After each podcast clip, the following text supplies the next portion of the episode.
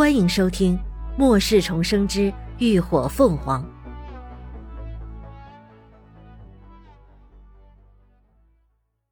第二百六十七集陷阱。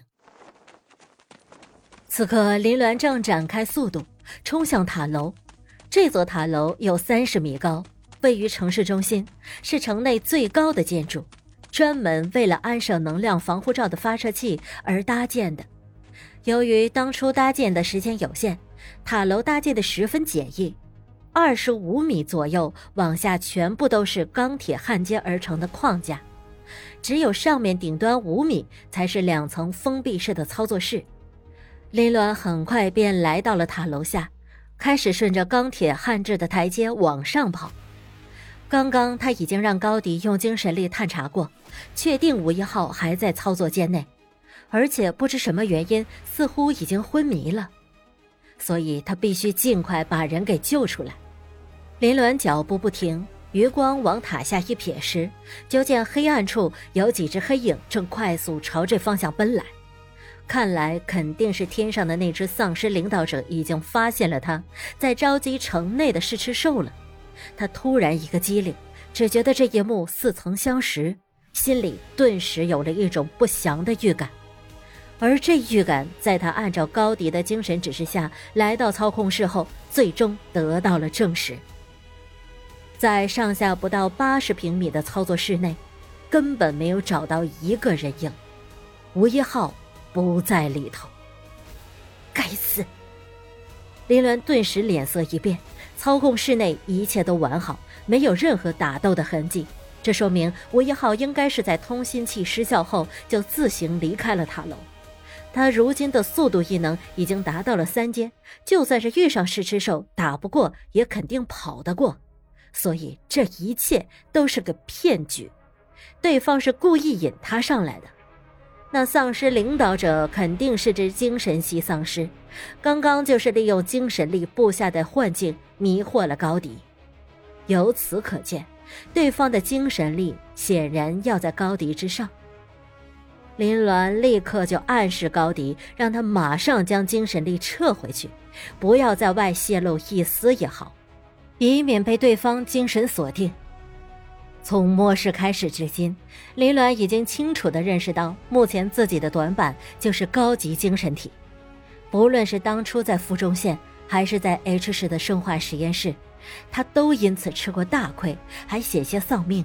所以在自保都困难的情况下，他更没有能力再去保护高迪。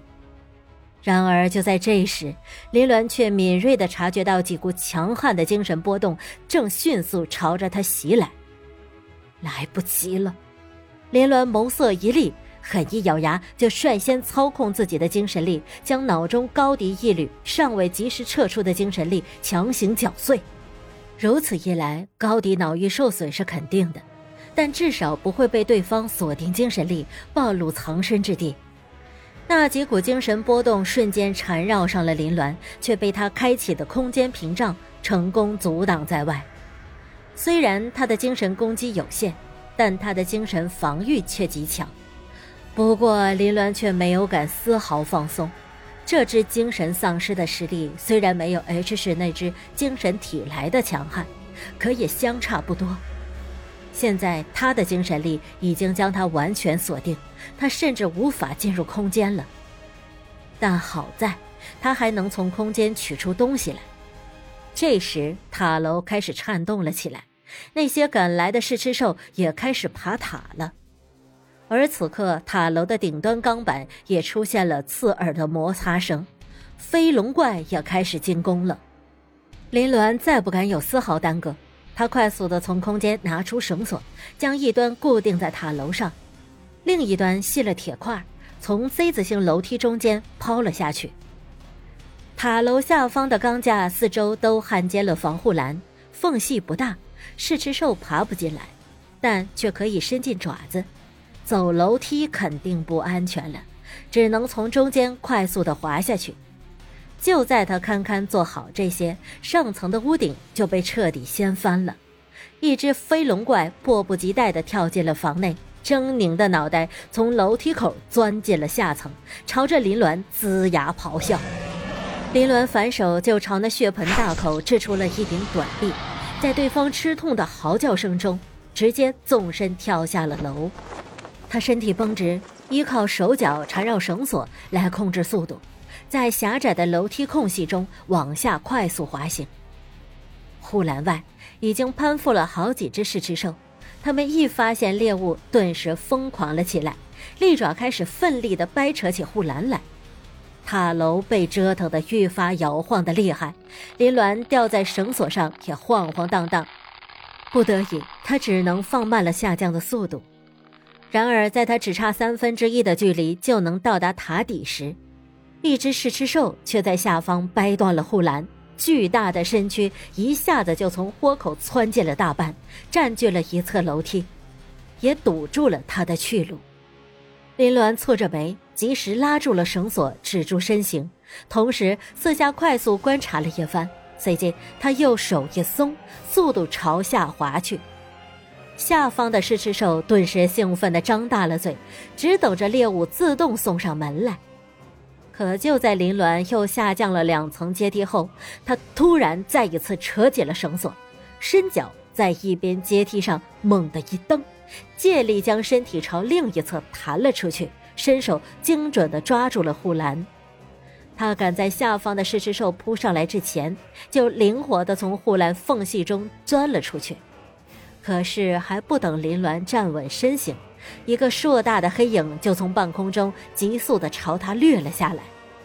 林鸾顿时大骇，一股冷意直窜上了后背，他立刻放弃了攀爬，直接放手就从距离地面五米高的护栏上往下跳。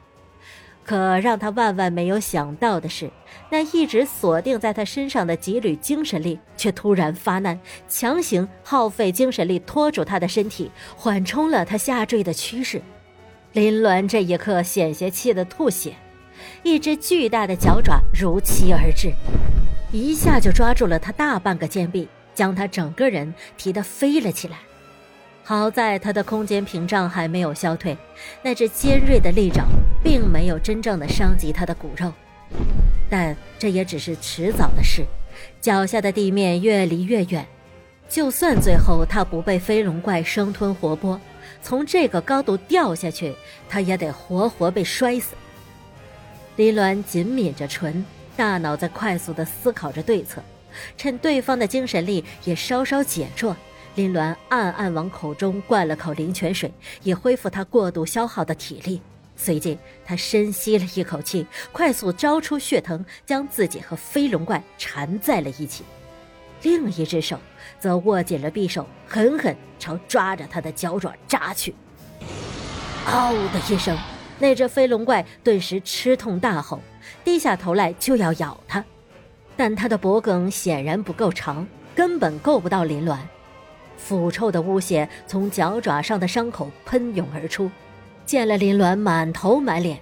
可他握着手臂的手却丝毫不停，又连续刺了数下。飞龙怪终于忍耐不住，松开了利爪，而林鸾立刻扯着血藤，趁机翻身爬上了他的背。飞龙怪愤怒不已，他疯狂地挣扎着，甚至收起双翼，在空中剧烈地翻滚，想将林鸾甩下去。但任由他如何折腾，林鸾都在血藤的束缚下牢牢地趴伏在他的背上。感谢您的收听，下集更精彩。